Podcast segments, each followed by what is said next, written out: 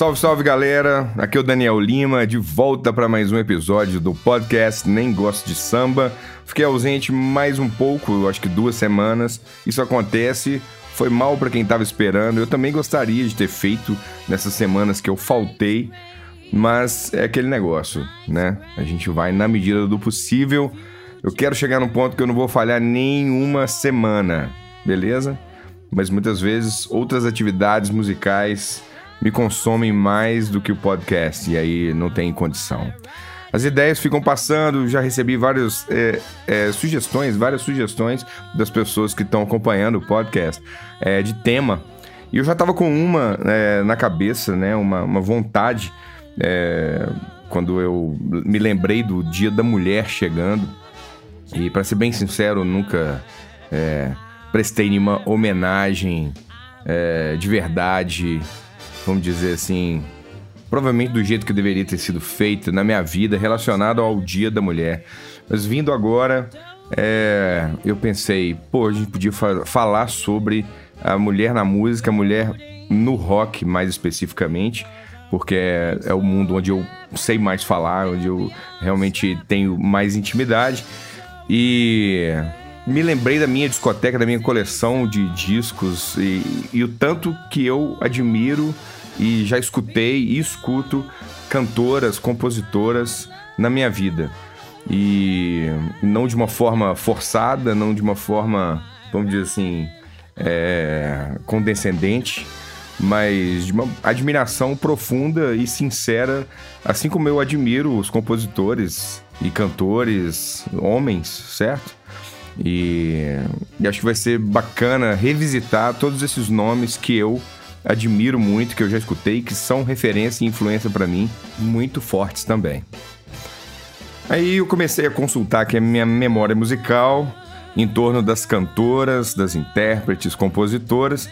Minha cabeça geralmente funciona melhor quando eu começo a, a recobrar a memória cronologicamente falando. Então eu fui lá para os anos 40 e me lembrando das primeiras vozes né, dessa era que eu escutei desde pequeno. Lá em casa, já falei isso aqui no podcast. Lá em casa tem um. Na, na casa da minha família, tem um, um gosto musical bastante é, eclético, na minha opinião. E escutava-se muito as cantoras que também eventualmente faziam filmes daqueles anos dourados de Hollywood, assim. E, e essas cantoras invariavelmente vieram do jazz. Então eu comecei a fazer uma lista aqui da, das cantoras dessa era, né? Do, dos anos 40, pegando um pouquinho do 30, esbarrando de repente nos 50 por causa do cinema americano. Mas é, dos nomes que eu mais gosto se chama Ella Fitzgerald, uma cantora de jazz considerada né, um, da, da realeza mesmo do jazz e uma voz incrível, uma, uma uma, uma pronúncia também, né, do, da língua inglesa, assim, impecável. Assim como o Frank Sinatra, acho que são dois, assim, expoentes da, da dicção perfeita do inglês. E melodicamente também perfeita, interpretação. E é uma cantora dessa era do jazz, de, das big bands, né? E um, a Billie Holiday também, mais ou menos na mesma onda. Duas cantoras negras. Uh, a Doris Day, que é uma cantora que veio também da Big Band, ela começou como, como crooner, né? Como, como cantora de Big Band. E depois foi para o cinema, fez muito sucesso, né? Filmes como Sete Noivas para Sete Irmãos, é, uma outra, Ardida como Pimenta. Esses são os títulos em, em, português, né? Quando eu era pequeno, eu lembro muito desses filmes, assim, muito antigos mas que sempre me chamaram muito a atenção porque eram filmes que tinham a música como um ingrediente assim essencial da, de, desses filmes, das histórias e tudo mais. Doris Day, uma voz incrível também. Uh, Julie London, uma cantora que já participou de filmes e uma voz doce demais. Então a música dela que ela, que ela gravou ficou muito, muito famosa na voz dela, que é Cry Me a River. Eu já vi a Rita Lee cantando Cry Me a River, se não me engano, ela lançou isso num disco que ela fazia um acústico meio bossa, acho que ela bossa and roll, se não me engano. Tinha algumas coisas de Beatles nesse disco e tinha uma versão dessa música chamada Cry Me a River. E por que, que eu tô falando aqui de cantoras dessa era, né, que são mais ligadas ao jazz, às big bands, sendo que normalmente meu tom aqui fica mais acentuado no rock and roll? Porque eu acho que o estilo de canto, né, dessas dessas cantoras e obviamente dos cantores também dessa era do jazz, eles deram muito o tom e a base para o que veio depois, né? O jazz também é um, é um dos elementos do que, ao meu ver, compõe as influências do rock, né? É a música negra americana, né? Então o jazz, o blues, o soul, para mim, para mim são todos ali cores diferentes de, de um quadro que depois vai ser uma mistura, né? De, de, de tendências é, diferentes que depois misturam virando o rock, né? E mesmo depois disso, nos anos 60, 70, 80, o rock sempre teve tantas nuances diferentes e eu com certeza acredito que, que é a escola do canto, né? E não só do canto, é do comportamento também, né? Do que, que essas cantoras, como é, frontwoman, né? Ali da, dessas grandes bandas, né? É claro que todas essas grandes bandas tinham um arranjador, um produtor, um maestro, um condutor. E eu imagino que essas mulheres passaram por poucas e boas também para poder assumirem suas posições. É, e, e, serem tratadas com respeito, né? ainda mais naquela época, né? no, no mundo machista e, e, e, que não tinha nem o politicamente correto para proteger ninguém. Né? Mas falando sobre as influências musicais que essas grandes cantoras, que eu comecei falando delas, das influências que elas deixaram para uma geração seguinte, eu tenho certeza que essa geração seguinte, que vai ser a, a próxima parte da minha lista, é, do que faz parte também da minha formação, com certeza essas cantoras seguintes é, ouviram muito essas divas primeiras do jazz. Eu estou falando de cantoras como Aretha Franklin, a Diana Ross, no seu grupo que era a Supremes, a Martha Reeves, que são cantoras do soul, que eu acredito que seja uma continuidade mesmo ali de uma forma mais pop, né? Pop no sentido de ser mais popular, mais palatável para o grande público e que puderam cantar para públicos maiores também e que querendo ou não chegaram num momento onde a indústria fonográfica estava bem mais desenvolvida, né? Vendendo mais discos, uma distribuição mais ostensiva, né? Não só pelos Estados Unidos, mas por todo o mundo e, e, a própria mídia né, de distribuição disso também, de propagação, a imprensa musical, a, a televisão, o rádio, obviamente, né, já existia no começo ali nos anos 40, 30, 40, era a única forma de propagação da música, mas nos anos 50, 60 ele continuava muito forte, talvez ainda mais forte, né? O rádio é uma, uma, coisa muito louca, porque até hoje, com tantas outras novidades de divulgação, de compartilhamento de música, o rádio ainda continua muito forte. Continua sendo né, um, um dos lugares de aposta da indústria fonográfica para poder se promover um novo nome, um novo disco, um novo single. E ainda é um lugar onde se coloca muito dinheiro ali para poder divulgar.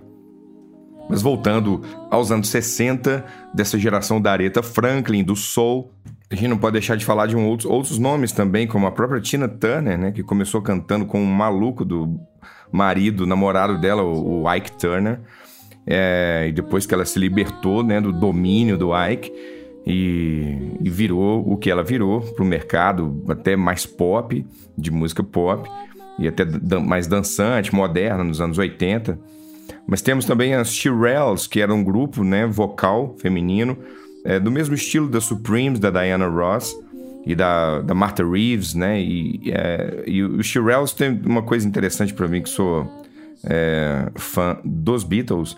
Né? Eles, elas lançaram uma música chamada Baby It's You, que é uma música que os Beatles gravaram depois. É uma música que não era composta por elas, né? E nessa época tinha muito isso, né? A grande maioria dos artistas dos, eram apenas intérpretes, né? Mesmo que eles compusessem algo, é, raramente eles gravavam, né? A, a, coisa funcionava assim: tinha os compositores e tinha quem cantava aquelas músicas. Que é quem podia, né? Quem tinha a voz, quem tinha, quem tinha o rosto, o corpo e, e, e a atitude necessária para poder vender aquela música. E essa música Baby It's You é muito interessante escutar a versão original gravada pelas Shirelles e depois escutar a dos Beatles. Muito bacana os Beatles terem regravado né, uma música que originalmente foi lançada por um grupo feminino. E essa música foi lançada pelos Beatles no primeiro, né, no Please Please Me. Agora, na segunda metade dos anos 60, né, enquanto essas divas do soul, que com certeza tiveram influências das divas do jazz que eu comecei falando, na segunda metade dos anos 60 começa a aparecer um rock and roll muito mais explosivo, mais rasgado. E aí não tem como a gente não falar da James Joplin, que teve uma passagem aqui por esse planeta bem rápida, bem meteórica, gravou pouquíssimos discos de estúdio. Hoje em dia a gente consegue encontrar vários outros ao vivo, né? Registros brilhantes das performances da Janis.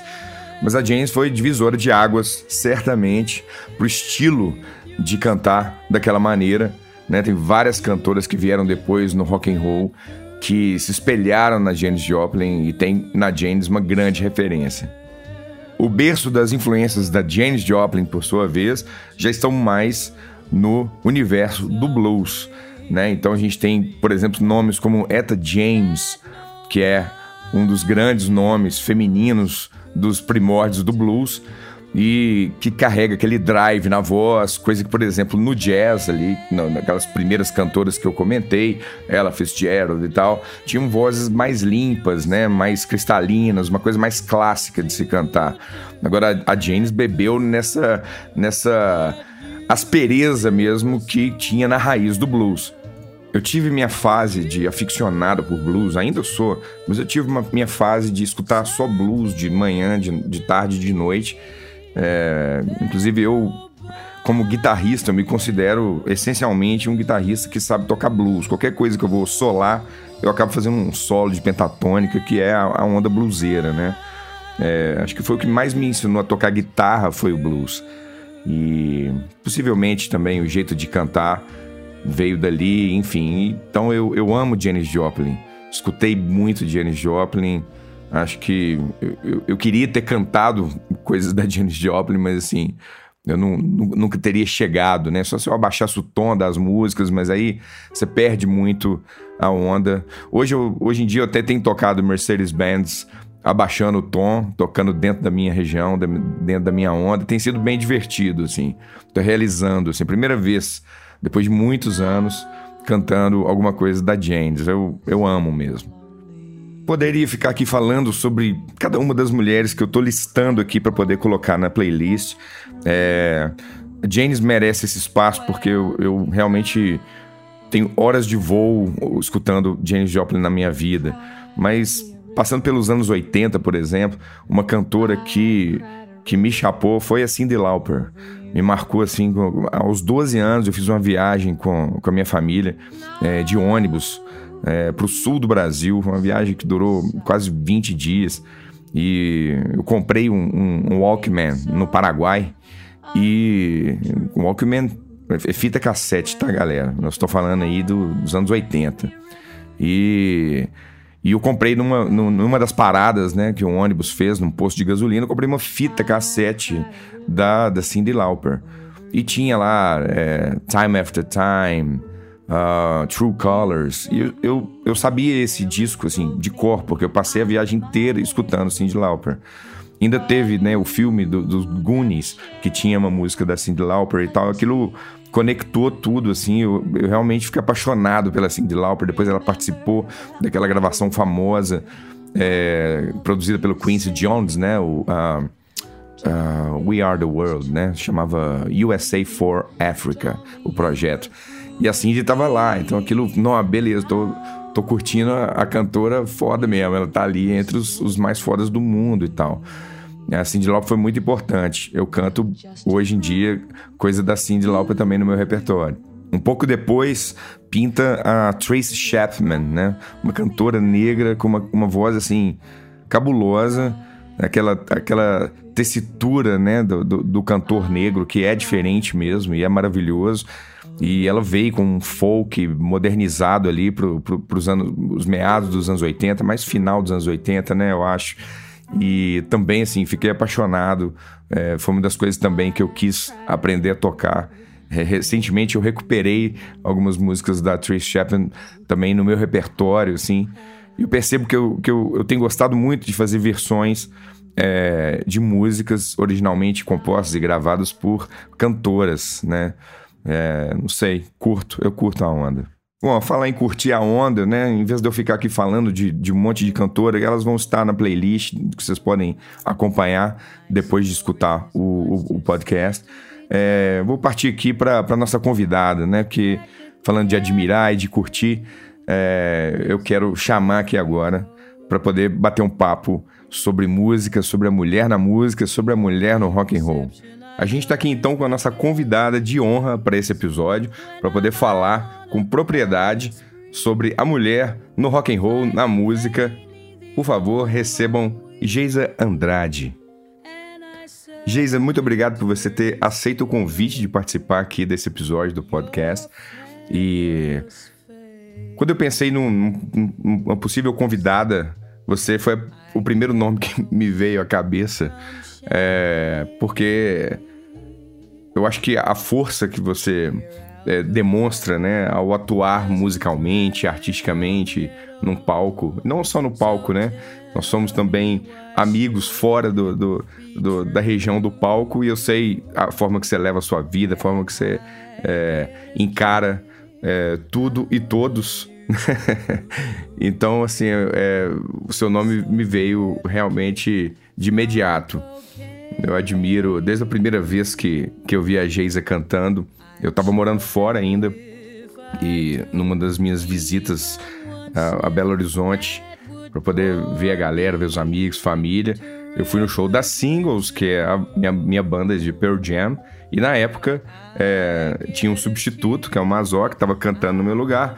E eu fui num show da Singles, né? Foi, foi interessante que eu pude assistir um show da Singles, coisa que eu não, não posso quando eu estou cantando. E, e a Geisa é, tava na área e eu, não, né, ela já tinha chegado na, na área da Singles enquanto eu tava fora e ela participou desse show, deu uma canja, eu dei uma canja também. E eu lembro de ter falado, puxa, isso, isso é muito forte, essa, né, não só a voz, não só a qualidade vocal, mas também a presença. E, e, em cima de um palco é uma das coisas que mais me impressionam mesmo, muito mais do que a voz, tecnicamente. Claro que isso é importante, mas não tão importante quanto The Voice quer fazer a gente acreditar, né? Acho que a presença é, fala outras coisas além do que a gente canta, né? Como que a gente se posiciona num palco. E isso me chamou a atenção em você, Geis. Então, é, só explicando aí para quem não, não conhece e te explicando também por que, que eu pensei em você para participar aqui. Então eu queria que você falasse um pouco sobre é, a sua história na música, né? Como é que você. Quando e como você se descobriu na música, no rock, como que você foi vista também uh, nesse momento que você se descobriu no rock, na música. É, e como tem sido essa caminhada, né? Desde esse primeiro momento até o, o, mais recente, né? E entre esses dois pontos tem vários é, outros, outras fases, com certeza, né? Todo artista tem. E como que tem sido, né? E como é que você vê essa questão de, de ser uma mulher no rock? Como que você encara o espaço, a recepção das pessoas, tanto de público quanto de é, contratantes, né? As pessoas que realmente são os que abrem portas para o artista aparecer. É, existe um tratamento diferente e tem hora que ele é pior, tem hora que ele é melhor. Tem, existe um momento da vantagem também, né? Da, da, da mulher na música, mulher na, na arte, no rock. E vamos lá, vamos começar por aí. Fala, Lima. Muitíssimo obrigada pelo convite. Fiquei super feliz.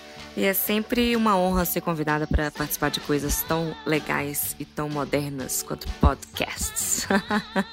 vamos lá, vamos destrinchar esse papo. É, eu fiquei feliz de ter falado nessa coisa moderna e tal, porque para mim tá sendo um, um esforço, assim, sobre o humano, acompanhar essas novidades. Eu me sinto mais jovem com isso. Mas vamos lá, manda brasa. Ah, eu acho que primeiro eu preciso endereçar essa razão do seu convite, porque foi uma coisa que me deixou super feliz. Eu acho que a sua percepção tá muito alinhada com a percepção que eu tenho de mim mesma, sabe? É, eu nunca fui uma cantora super técnica, eu não sou, né? Porque de fato eu nunca estudei técnica vocal, não me aprofundei em nada do tipo. Então eu acho que a minha carreira e o meu lugar na música foram muito construídos em cima de uma coisa é, muito passional, muito do fazer do jeito que dá, sabe? E para mim isso tem total relação com a coisa do rock, assim, desse ideal do, do pau na máquina, né? Então, fiquei feliz com isso. Muito obrigada. Eu que agradeço, não tem que agradecer, não. E eu me reconheço nisso também, porque eu também sou um cara que canto na base da raça, da paixão. Tentei estudar mas nunca me dei muito bem com estudo de técnica e tal. Não me reconheci nisso, né? E quando a gente se conheceu, né? Quando eu te vi no palco pela primeira vez, como eu comentei, é, eu vi de cara essa onda mesmo, dessa força, né? Mais passional que você coloca para cantar. E de fato, bem curioso esse encontro nosso mesmo, né? Porque a gente se conheceu no palco da Singles, que era uma banda que tinha sido sua, mas que tava com o Mazoc à frente na época, né? Que foi quem me chamou para cantar com vocês pela primeira vez. E eu não, não sabia quem era essa figura do Daniel Lima, de quem todo mundo falava. E aí estamos aí até hoje, nos palcos e fora deles, né? Falando um pouco de começo, acho que a minha história não é muito diferente, assim, das pessoas que eu conheci e acabaram trabalhando com rock. Eu tinha um primo que era alucinado com o Kiss, e aí aquilo me encantou magicamente, a coisa das máscaras e das músicas divertidas. Eu já entendi um pouco de inglês na época, então eu fiquei bem alucinada também. E acaba que até hoje é uma das minhas bandas preferidas, apesar de ser um pouco polêmica essa informação. e aí, gostando de rock, eu acabei querendo aprender violão. Eu tinha um violão na casa dos meus pais que tinha sido, sei lá, de um tio. Era um Giannini podrão, assim, que ninguém tocava. E aí cismei de aprender e fui fazer aula, devia ter uns 12, 13 anos, mais ou menos. E nessa vibe de tocar violão, comecei a cantar também. Comecei a cantar com algumas bandas de colégio. Isso é na minha cidade, né? Eu sou de Formiga, não sou daqui de BH. E aí comecei a cantar em algumas bandas de colégio e tudo mais, até eu vir para Belo Horizonte. E aí foi em BH que eu comecei de fato a trabalhar com música não necessariamente com rock, né? Não sei se as pessoas sabem do meu histórico de bandas de estilos diferentes, mas eu já cantei com uma banda chamada Treme Terra, que era uma banda assim de batucada, que tocava em trio, viajando bastante, e foi uma experiência super legal.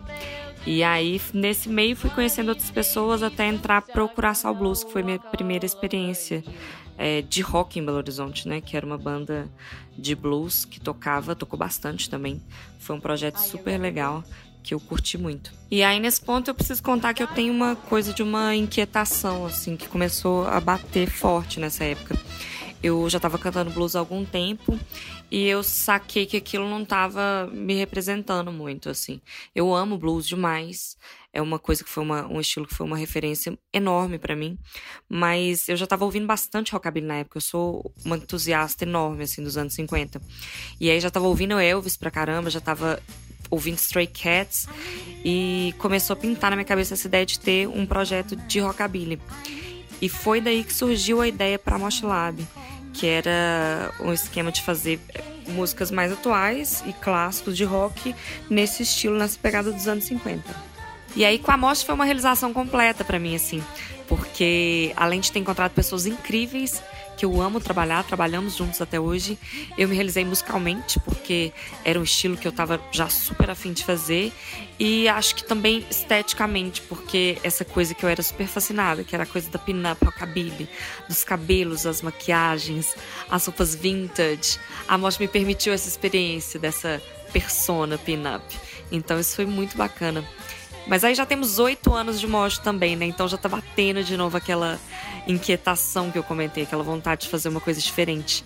Então já tô meio que assim nas minhas pesquisas e tentando entender qual vai ser o próximo passo.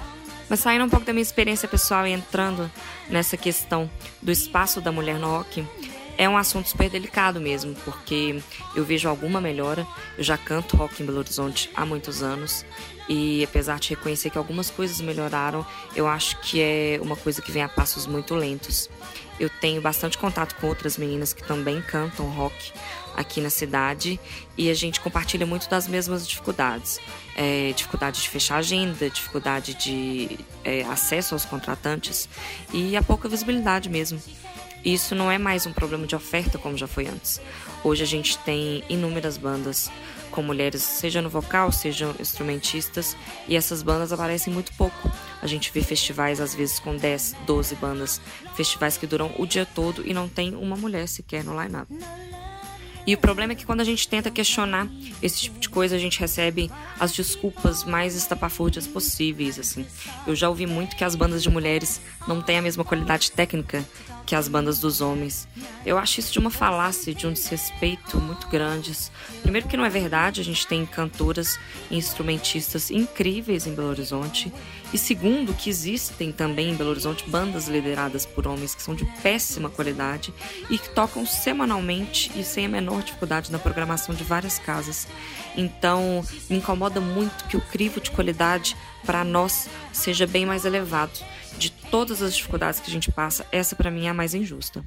Uma outra que eu vi recentemente é de que o público não compra as noites com bandas lideradas por mulheres. É, eu sinceramente nem entendi o que essa pessoa quis dizer, eu não acompanhei o raciocínio, mas eu acho que seria muito difícil que o público comprasse algo que não é oferecido. Então, nesse caso, eu acho que teria que ser uma via de mão dupla. É, de qualquer forma, eu acho que artistas em geral, homens ou mulheres, têm inúmeras dificuldades, muitas em comum, mas eu acho ainda que pro nosso lado a coisa ainda está um pouco mais afunilada. Dito isso, eu acho importante eu falar também um pouco sobre as coisas legais que estão acontecendo para nós, mulheres do rock de Belo Horizonte.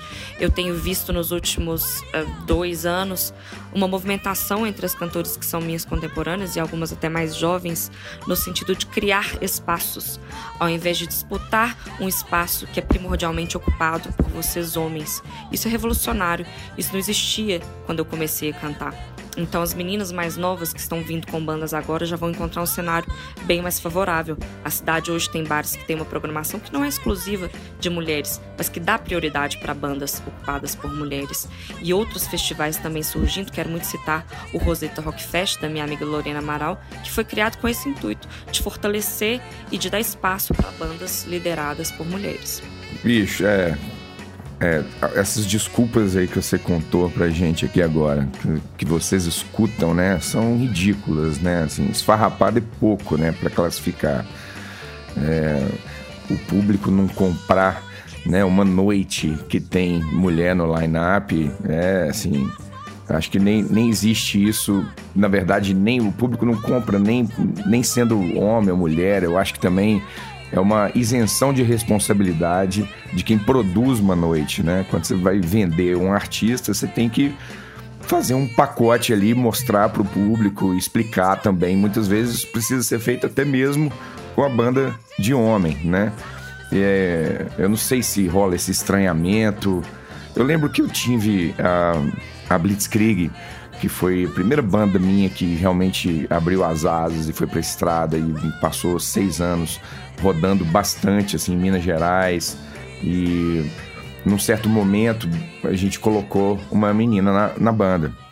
Ela era fã da banda e, e, e, queria muito cantar e tudo mais, e fazia audições pra gente é, por conta própria, assim, na porta do camarim e tudo mais.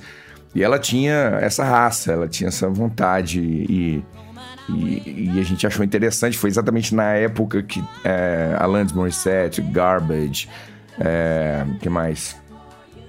Uh, no Doubt, da Gwen Stefani, né? Isso estava explodindo, anos 90. Eu adorava todos esses, todos esses projetos que tinham mulheres. Eu achava, eu, eu era admirado mesmo, assim, com todas elas. E foi uma chance da gente colocar essas músicas no repertório, né? Eu, eu te falo uma coisa, eu lembro muito bem que as meninas que seguiam a Blitzkrieg, né, torceram muito o nariz com a chegada de, de uma cantora para poder dividir os vocais comigo. É, os homens gostavam muito, né, e claro que tem uma, uma, uma parte aí é, machista nisso tudo também, no, no, fato dos homens gostarem, né, porque não necessariamente era por causa da qualidade musical e tal. E, mas eu lembro que as mulheres se incomodavam muito, né? Eu não sei se isso é uma coisa também que é, a gente pode discutir e considerar, né? Que o público feminino, né? Até que ponto ele, ele rejeita ou aceita, né? Uma, uma mulher no palco, né? É, só estou levantando hipóteses aqui, não tenho real, realmente resposta para nada, só estou falando o que aconteceu comigo mesmo. Agora, nada justifica esse tratamento né, dos contratantes com, com os projetos musicais femininos, né, com as cantoras, compositoras, artistas. Eu penso que essa curadoria né, dos produtores, dos donos de casas, para poder escolher os artistas que vão tocar, ela deve, deveria ser independente do gênero, né? Ela deveria ser baseada exclusivamente em qualidade musical. Coisa que não acontece, igual você mesmo falou, tem um monte de banda horrorosa tocando muito, né? Aqui na nossa cena de Belo Horizonte, isso acontece demais da conta. Então, a, a curadoria tem que ser de qualidade musical, independente do gênero. Não tem que ter favoritismo também. É. Eu acho que isso tem que ser realmente espontâneo e baseado em qualidade musical.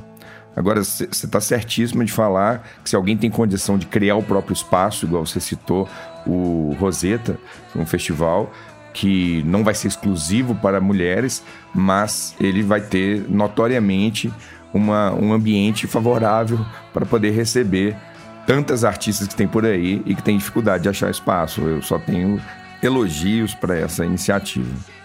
Então, eu comentei é, no começo do podcast, na introdução, que ao pensar nesse tema, eu automaticamente comecei a, a, a me lembrar do, da minha coleção de discos, de tudo que eu já escutei relacionado à mulher no rock and roll. E lembrando que quando eu falo no rock and roll, incluindo todas as, todas as vertentes, né, que o rock abrange que, que ele, e que ele pode receber, né? É, você, por exemplo, circula num, numa onda do, do rockabilly e que é uma das vertentes do rock and roll, é, do folk também. Então acho que vamos, vamos, abranger isso aí, né? Então eu queria que você falasse também um pouco de. É, até me desse sugestões de, de coisa para poder colocar nessa playlist que vai acompanhar o podcast. Pode falar aí da, das suas influências, tanto do, do passado quanto de coisas mais recentes também. Nossa, Lima, essa pergunta de influências é que sempre me pega, porque eu tento ser bem sucinta e dar aquele panorama geral de dizer essas são as referências da vida, mas eu nunca consigo, porque para mim isso é meio flutuante. Eu tenho a impressão de que tem relação com o que eu tô fazendo musicalmente no, naquele momento, sabe? Então acho que a gente vai ter que meio que por partes. Vamos lá, comecei cantando rock, né? Então o primeiro nome que vem à cabeça é sempre Jane Joplin. Eu acho que toda cantora de rock começa com esse impulso inicial, assim, da força da James. Mas além dela, eu gostava muito da Grace Slick, que era a vocalista do Jefferson Airplane. Eu acho ela muito maravilhosa. E o legal é que as duas eram chamadas de Rainha do Fogo e Rainha do Gelo, pelo contraponto que elas tinham de presença. A Jane sempre muito quente, muito intensa, e a Grace sempre muito blasé e muito cool. Eu acho isso foda, porque para mim a Grace era o anti-herói da Jane, assim. Acho que é a, a melhor descrição para as duas. E aí na transição para as bandas de blues eu já estava ouvindo outras coisas, tipo Etta James, Billie Holiday, Aretha Franklin, mas a cantora que me puxou assim pelo cabelo e me sentou no blues foi Coco Taylor, que é uma cantora relativamente desconhecida, mas que é absolutamente incrível. Coloque várias músicas dela na sua playlist aí para o pessoal ouvir, porque é a minha maior referência de blues, sempre foi e sempre será ela tem uma agressividade muito grande em tudo, assim, no olhar, no jeito de cantar no palco. E eu me identifiquei demais com isso. É o lugar onde eu consigo colocar esse turbilhão todo aqui para fora. Então foi amor à primeira ouvida. Até chegarmos na fase rockabilly, né? E aí, a princípio, eu fiquei um pouco perdida, porque as referências femininas que eu tinha nesse estilo, apesar de serem coisas super legais, não me tocavam tanto. Tipo, Uh, Wanda Jackson e James Martin, que era considerada the female Elvis. Mas eu tava ouvindo Stray Cats, então assim, era uma outra vibe, mais moderna e tal. Até eu conhecer uma cantora chamada Imelda May, uma irlandesa, e aí Imelda redefiniu o rockabilly para mim. E praticamente redefiniu minha carreira. Eu posso dizer que eu chupei ela toda. Uh, não sei se pode falar isso no podcast, na verdade. então tirem as crianças da sala. Mas quem assiste a Imelda e conhece meu trabalho vê que tem influência dela em tudo que eu faço, assim, desde estilo ao jeito de cantar.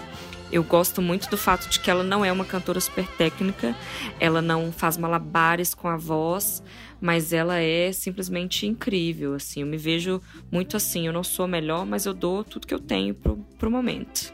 Então, é Imelda, cara. E aí, assim, dando só uma pincelada em cada estilo, se a gente for falar de todas as minhas influências femininas, a gente vai ficar uma vida aqui conversando. Porque não dá para não falar de Madonna, de Cyndi Lauper, de coisas recentes, Lady Gaga, que eu acho fantástica, e até coisas que eu tô ouvindo hoje em dia de country americano, tipo a Susan Tedeschi, que é incrível. Então, assim, vamos falar depois com calma e em off sobre essa playlist que vai ficar mara. Bom, você falou de um nome aí que eu gosto muito, que é a Coco Taylor. Ela realmente não é das mais conhecidas, né? Mas é impressionante a força dessa mulher cantando. Então, parabéns por, pela, por anotar a placa da influência da Coco Taylor na sua vida. E, e faz todo sentido do mundo, na verdade. Você falou de outras figuras aí também que não dá para esquecer. A Imelda, na verdade, acho que se bobear você que me aplicou. É, e eu acho muito legal o que ela faz mesmo, assim, de ter trazido essa vibe do rockabilly é, para a modernidade, né? E acho que é, é, a sua proposta também com o trabalho da Mosh. E, e, pelo que você falou também, de provavelmente já estar tá estudando aí o seu próximo passo, pela sua inquietude, não vamos voltar pro Treme Terra, não. Vamos combinar só isso, beleza?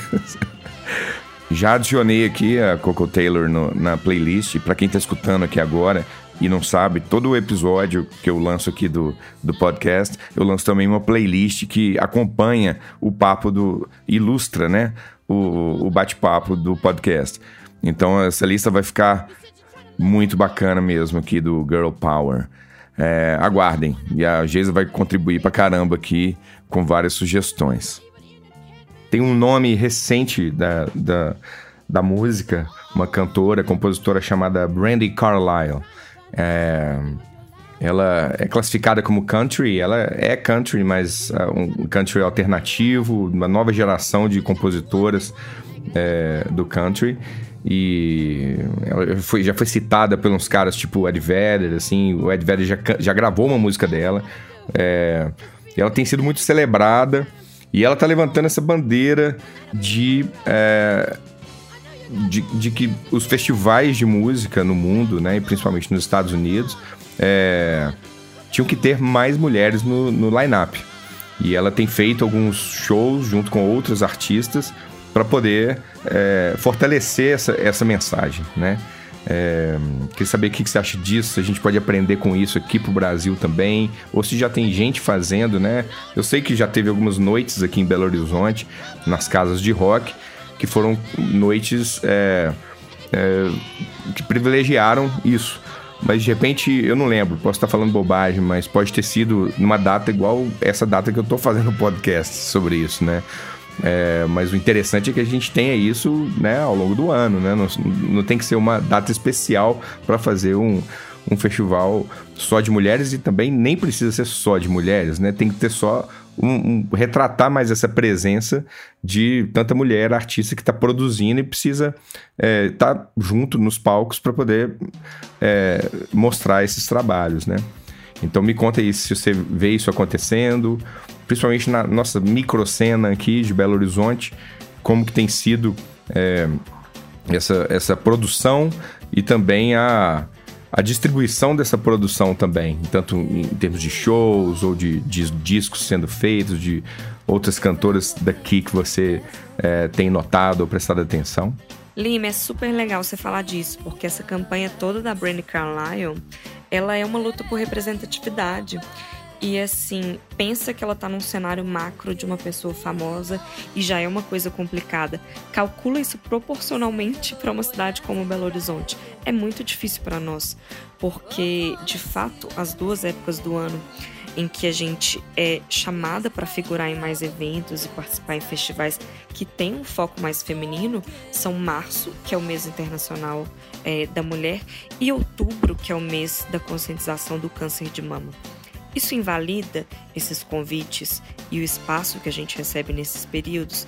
De forma nenhuma, mas a gente não recebe boleto duas vezes por ano. Então essas oportunidades e esses convites, eles precisam ser diluídos, eles precisam acontecer com mais frequência. O que nós mulheres podemos fazer para essa situação ser um pouco mais favorável, eu acho que a gente já tem feito. Nós temos melhorado muito a qualidade do nosso material, nós temos melhorado a qualidade do nosso show e nós temos nos unido para criar esses espaços para a gente se apresentar, que não existiam antes, que são os casos dos festivais que eu citei, né, o Rosetta e um próximo também que vai rolar em breve, é, criado pelas Ablusadas, que é uma banda daqui de Belo Horizonte de blues, totalmente integrada por mulheres, então são projetos incríveis que estão funcionando super bem. Mas a gente ainda precisa de mais brecha nos espaços que já existem, mas que são primordialmente ocupados por vocês, que têm bandas de homens.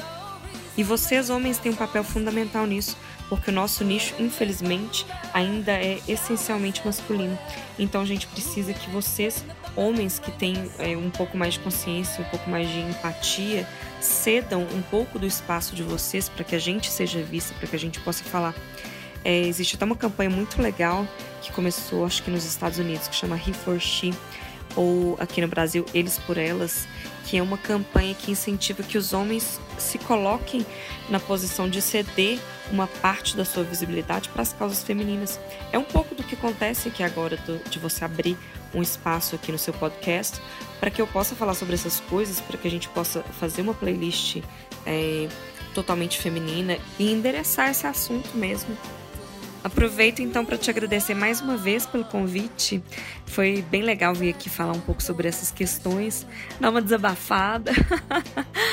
Mas todas as oportunidades são muito bem-vindas e a gente tem tentado fazer o melhor de cada uma delas.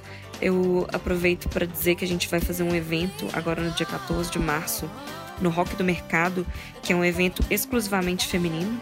São três bandas lideradas por mulheres e com participações de outras mulheres. Então, assim, mais uma excelente oportunidade da gente ser vista, de ser respeitada e de estar mais presente na programação de rock da nossa cidade. Então, muitíssimo obrigada. Um beijo. Poxa, eu que agradeço, assim, é... faço isso com, com muita alegria mesmo, assim, porque é, primeiro, a minha admiração né, por você, pela, pelo, pelo, pelo seu canto, pela sua, pela sua batalha. E, e como eu disse lá no começo, quando eu tive essa ideia, e, e, e mesmo admitindo que eu tive essa ideia pela proximidade do, do, da data né, do, do Dia Mundial da Mulher, mas para mim difícil está sendo manter a playlist, né, que eu tô fazendo mais enxuta. Ela vai ficar enorme, porque eu tô percebendo tanto de artista, mulher que eu gosto e admiro e de várias eras, né, da, da música, da história do, do rock and roll. E olha que eu nem entrei na parte brasileira aqui, porque normalmente eu nem coloco nada nas playlists, nada nacional. Um monte de gente me odeia por isso. De repente eu faço uma outra separada. Ela não vai ser tão volumosa, não, para ser bem sincero. Mas tem muita cantora no Brasil, né? Tipo assim, a gente não comentou aqui, por exemplo, de Rita Lee. Que, pô, Rita Lee foi, foi quem foi a embaixadora né, de, de rock and roll no Brasil. Ou a própria Elis Regina, que é classificada com a chata da, da, da sigla MPB, mas para mim a Elis era uma cantora de, de alma de rock and roll. Né? Ela podia cantar coisas que, que era composta pelos caras monstros sagrados da, da também chamada MPB, mas o espírito e a garra dela para poder cantar, aquilo era rock and roll para mim. Né? Mas a gente, então, tô nem entrando na parte nacional aqui, na parte brazuca, né? É muita artista mesmo que eu admiro, assim, e, eu admiro é, sem separação, assim, sabe? Eu não, nossa, ela é boa e nossa, e é mulher. Não, eu nunca, nunca pensei dessa forma, sinceramente mesmo, sabe? Então, obrigado pelo, por ter aceito o convite e obrigado pelas suas palavras, pelas suas, pelo seu desabafo aqui, porque você desabafa daí e, e acho que quem escuta, né, para mim funciona e eu imagino para todas as mulheres também que sentem na pele o que você sente. Acho que você ajuda a todos desabafarem um pouco também. Então, brigadão, Geisa. Galera, anotem a placa aí da Geisa Andrade, acompanhem nas redes a, o, a agenda dela aqui em Belo Horizonte, em outros lugares também. E, e se liguem aí na playlist. que vai sair para acompanhar o episódio desse podcast, é, que vai ser destruidora. Beleza? Brigadão. Bom, não tem mais nada para falar, exceto desejar um feliz Dia da Mulher para todas as mulheres aí e para que os homens também, né, tenham essa visão do he for she e, e consigam se colocar lado a lado, ter essa empatia e, e contribuir para a conquista de espaços assim, mas lado a lado, não é competição, não é quem faz melhor, né? Vamos fazer melhor junto. Eu desejo isso aí para todo mundo. Feliz dia para vocês, mulheres. Valeu. A gente fica por aqui. Esse foi mais um episódio do podcast Nem Gosto de Samba. Valeu, pessoal. Obrigado.